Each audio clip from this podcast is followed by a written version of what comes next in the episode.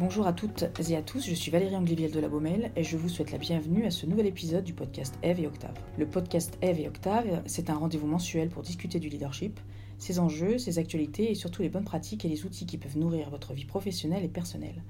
Aujourd'hui, je suis ravie de parler avec Fabienne Alamlou. Bonjour Fabienne. Bonjour Valérie. Alors Fabienne, vous avez suivi une formation à Sciences Po et à l'ESSEC ainsi qu'un cursus en théologie. Pendant dix ans, vous avez travaillé dans l'industrie du luxe euh, chez les LVMH. Et entre 2012 et 2015, vous avez animé des retraites spirituelles et des formations en France et à l'étranger. Aujourd'hui spécialiste des questions de leadership, d'éthique et de développement personnel, ainsi que coach certifié, vous dirigez Leaders Lab, qui est un cabinet de conseil, de formation et d'accompagnement pour dirigeants et managers. Par ailleurs, vous avez écrit Manager avec son âme, la méthode des grands dirigeants pour mettre l'humain au cœur du travail. L'ouvrage est paru cette année. Alors Fabienne, ma première question. Il me semble important quand même de définir le terme spiritualité, euh, qui peut prêter à confusion. Comment définissez-vous la spiritualité ou l'approche spirituelle? Alors merci de cette question. C'est vrai que tout part d'une définition et il est important de savoir de quoi on parle quand on parle de spiritualité. Donc pour moi, la spiritualité est une des trois dimensions de la personne. Euh, l'être humain étant composé unifié de trois dimensions, le corporel, le psychique et le spirituel. Donc la, dimension spirituelle est, commune à tous les êtres humains, sauf qu'on n'a pas toujours l'habitude de la développer. Alors qu'est-ce que c'est que cette dimension? En fait, c'est la part de l'homme en quête d'absolu, en quête de beau, de bien, de vrai, toutes ces, dimensions importantes. Euh, et puis, c'est cette recherche de sens. Et donc, elle est capable de s'exprimer euh, chez chacun elle est euh, à la fois ce qui nous constitue profondément et on a euh, malheureusement tendance à l'oublier dans l'univers professionnel. Et donc ce que je voulais faire avec ce livre, c'était montrer à quel point le développement de cette dimension pouvait permettre de répondre aux défis des managers aujourd'hui. Alors j'ai été interpellée par le titre de votre ouvrage, Manager avec son âme. Qu'est-ce que cela veut dire que de manager avec son âme? Pourquoi utiliser le mot âme plutôt qu'un autre? Alors l'âme, traditionnellement, en anthropologie, en théologie, l'âme désigne cette part profonde de la personne, cette part qui peut, pour euh, les croyants, être habitée par le divin, en tout cas pour les philosophes au moins, habitée par l'absolu. Euh, André Comte-Sponville, dans son ouvrage L'esprit de l'athéisme, parle aussi de dimension spirituelle pour les personnes qui sont athées, et il la définit comme une expérience mystique de communion avec quelque chose de plus grand que soi. Alors pour lui, il la décrit comme des d'extase, de contemplation de la beauté de la nature. Donc c'est une dimension qui peut être euh, vécue par tous, et cette âme, c'est justement le cœur profond de chaque personne. Et elle ne demande qu'à s'exprimer pour pouvoir donner le meilleur de soi. Alors pour donner euh, le meilleur de soi, il, existe plusieurs méthodes hein, en termes de management euh, qui proposent des outils pour être plus efficace ou plus performant. Est-ce que l'approche spirituelle peut s'inscrire dans une telle recherche d'efficacité? Alors je vais placer la, question dans un autre sens. En fait, la démarche spirituelle ne peut pas être euh, instrumentalisée elle doit être authentique, sinon ce n'est pas une véritable démarche spirituelle. C'est justement parce qu'on touche au plus profond de l'être humain, à ce lieu où réside le, beau, le bien, le vrai, qu'on ne peut pas dire j'instrumentalise cette part spirituelle pour euh, devenir un meilleur manager. Par contre, chaque personne, en la développant, il va se trouver qu'elle va être beaucoup plus performante. Donc c'est un effet collatéral de, du développement de cette dimension. Alors si on parlait un petit peu d'outils, quels exercices utilisez-vous concrètement pour développer cette partie-là? Alors d'abord, je dirais qu'aujourd'hui, l'essentiel et ce qui est difficile pour les managers euh, de trouver, c'est du, temps. Euh, pour développer cette dimension spirituelle, il faut accorder un petit peu de temps pour, euh, pour muscler cette part de nous-mêmes. On prend du temps pour euh, développer son corps. On, maintenant, on fait beaucoup de choses en développement personnel pour apprendre sur soi, mieux se connaître. il y a des tas de livres, de, magazines comme Psychologie Magazine qui nous aident à mieux nous connaître sur le plan psychique, développer même nos capacités rationnelles. Mais qu'est-ce qu'on fait pour développer notre dimension spirituelle? La première chose, c'est prendre du temps c'est prendre du temps pour se reconnecter à soi.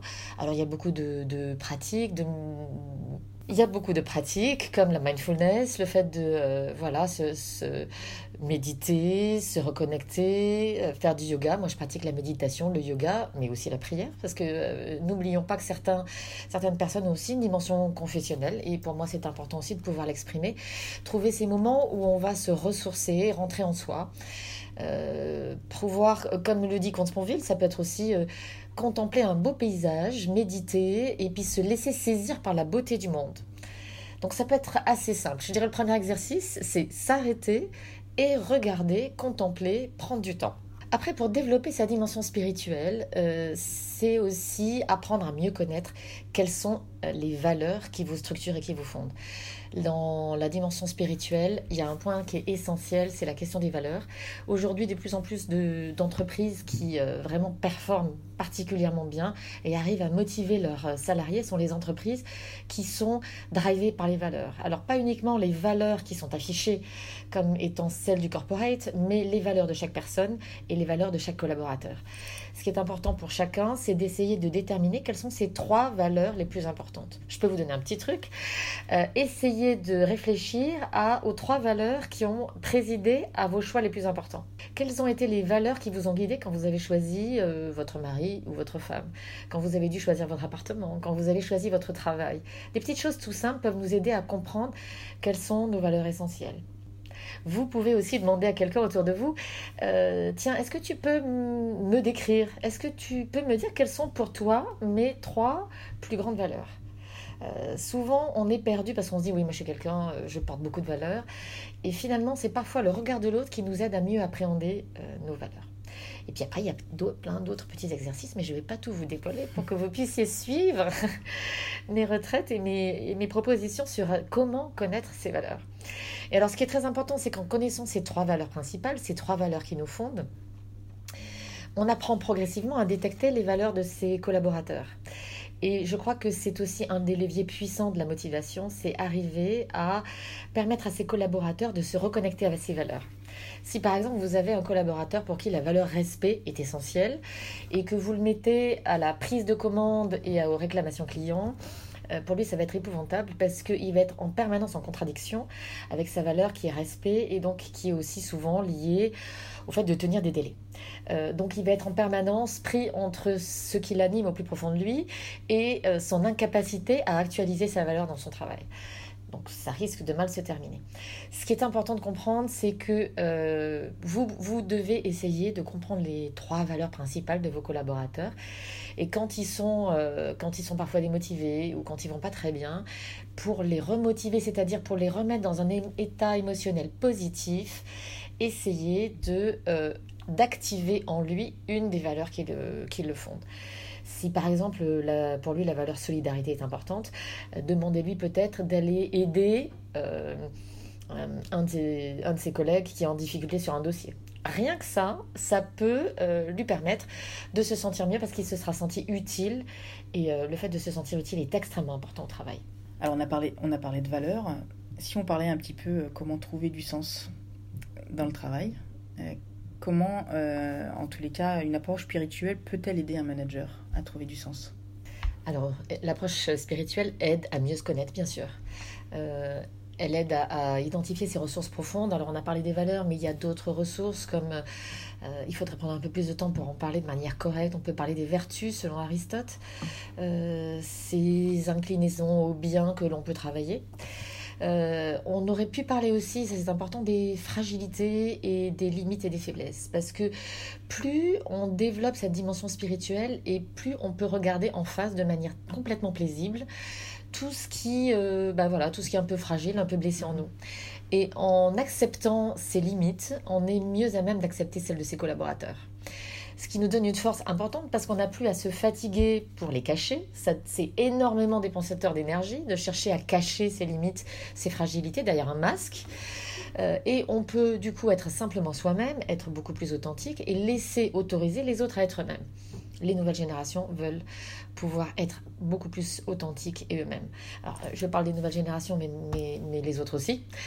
Euh, les quarantenaires, les cinquantenaires, les trentenaires, c'est vraiment important de pouvoir être authentique et donc pouvoir euh, dire, ben voilà, le droit à l'erreur, ça c'est très américain aussi. Nous, en France, le droit à l'erreur, on a vraiment beaucoup de mal à le à le vivre en entreprise. Eh bien, quelqu'un qui a développé sa dimension spirituelle, il s'autorise euh, des, coups de moins bien il autorise aussi ses collaborateurs parfois de, se tromper. Et donc, du coup, en étant plus pris dans la peur de se tromper, on est beaucoup plus créatif. On permet, ça nous permet d'innover beaucoup plus euh, et donc de, valoriser beaucoup plus ce que l'on fait. Travailler sa dimension spirituelle, c'est donc aussi mieux se connaître bah, dans ces aspects, notamment. Euh, Si on regarde l'apport psychologique de Carl Jung et sa définition de l'ombre, tout ce que l'on a caché, refoulé, parce qu'on estimait non acceptable par euh, les personnes qui nous entouraient, notre famille, notre travail.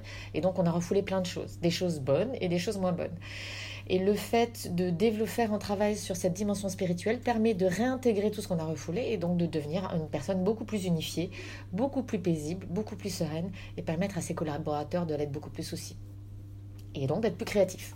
Alors tout à l'heure, vous nous avez donné quelques exercices euh, possibles pour trouver ces valeurs. Euh, si on parlait de l'ombre, qu'est-ce que vous pourriez conseiller à nos auditeurs euh, comme exercice pour identifier son ombre? Alors pour reconnaître son ombre, il y a plusieurs questions que vous pouvez vous poser. La première question, c'est de dire mais quels sont les aspects les plus flatteurs de votre ego social, ceux que vous aimeriez voir reconnus par les autres? Ensuite, posez-vous la question des qualités ou des traits contraires que vous avez dû refouler. Par exemple, si en tant que manager, vous croyez que l'on doit montrer simplement son côté fort et infaillible, c'est peut-être parce que vous souhaitez dissimuler vos côtés plus sensibles. Donc c'est le revers de la médaille, c'est l'aspect, euh, on dirait, un peu opposé. Si pour vous, le manager doit être fort et ne jamais craquer et ne pas montrer ses émotions, eh bien c'est peut-être parce que vous cherchez à cacher certaines de vos émotions. Et donc, trop les contenir, être tout le temps dans le contrôle émotionnel, ça peut vous permettre, ça peut vous jouer des tours parfois, et donc vous avez intérêt à parfois laisser aller vos émotions. Euh, à l'inverse, si vous souhaitez passer pour une personne généreuse et bienveillante et toujours d'humeur égale, c'est peut-être parce que vous cherchez à dissimuler votre agressivité et votre excès de mauvaise humeur. Eh bien, lorsque vous sentez émerger ces émotions contraires, prenez un moment de recul pour pouvoir les percevoir et les identifier. Et en prenant ce temps de recul, ça pourra vous permettre de mieux les maîtriser. Et plus vous en aurez conscience, et plus ce sera facile pour vous d'abord de euh, sentir quand elles émergent et de pouvoir les contrôler. Euh, euh, un autre point qui peut vous aider à identifier cette ombre, c'est essayer d'identifier quelles sont les situations dans lesquelles vous vous sentez devenir nerveux, hypersensible ou sur la défensive. Quel type de remarque vous fait réagir? Et quand vous sentez une vive émotion sur euh, une remarque, eh bien, c'est que vous avez rejoint un point sensible de votre ombre. Aussi, un autre élément, c'est quelle sorte de critique particulièrement vous agace ou vous irrite. Ça permet de donner un indicateur sur les ombres que vous souhaitez, euh, que vous souhaitez cacher. Et donc tout le travail de la dimension spirituelle, c'est d'essayer de prendre conscience de tous ces points, de tous ces éléments que l'on souhaite cacher, tous ces éléments qu'on a refoulés pour progressivement les identifier, les réintégrer et s'apaiser. Et le fait de pouvoir faire une, retraite, par exemple, pour prendre le temps de les identifier, les reconnaître et les accueillir un peu comme une part de nous-mêmes, accueillir le petit enfant qui est en nous, euh, c'est une façon aussi de, de s'accueillir soi. Un grand merci Fabienne à ceux et celles qui nous écoutent, je vous invite à consulter les liens en bas de cet épisode pour lire l'article de Fabienne sur le blog Octave et pour trouver les détails sur son livre. Je vous invite aussi à continuer la conversation avec nous sur les réseaux sociaux. Merci de nous avoir écoutés. Rendez-vous le mois prochain pour un nouvel épisode du podcast Éveil Octave.